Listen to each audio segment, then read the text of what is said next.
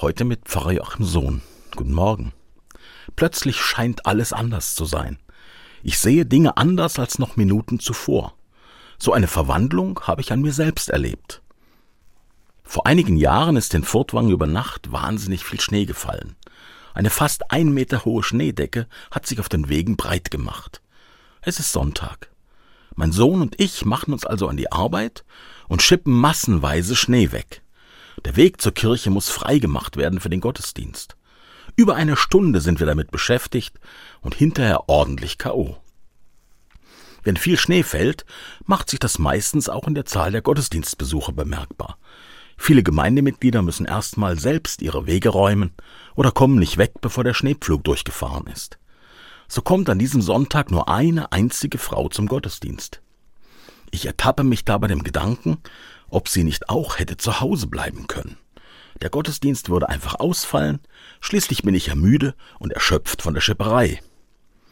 Da erinnere ich mich an eine Geschichte. Sie geht so. Ein Pfarrer will den Gottesdienst beginnen.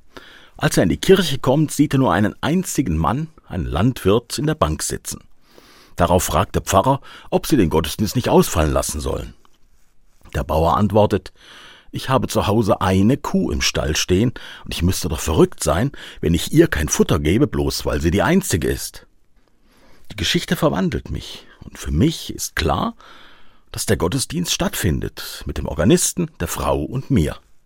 Freudig ziehe ich in die Kirche, und wir feiern, singen und beten gemeinsam. Kurz und intensiv. Nach einer halben Stunde ist der Gottesdienst vorbei, und die Frau geht beschwingt nach Hause ich bin auch glücklich, es hat Freude gemacht. Nun will ich Ihnen aber auch das Ende der Geschichte nicht vorenthalten. Der Pfarrer hat scheinbar verstanden und beginnt mit dem großen, feierlichen Hochamt.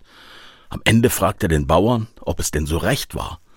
Und der Bauer antwortet, ich habe zu Hause eine Kuh im Stall, und ich müsste ja verrückt sein, wenn ich ihr Futter für zehn vorlege. Wenn Sie jetzt schmunzeln, dann haben Sie der Freude und dem Lachen in sich Raum gegeben, und mit diesem Lachen kann dieser neue Tag auch für Sie beschwingt werden. Pfarrer Joachim Sohn, Furtwangen, Altkatholische Kirche.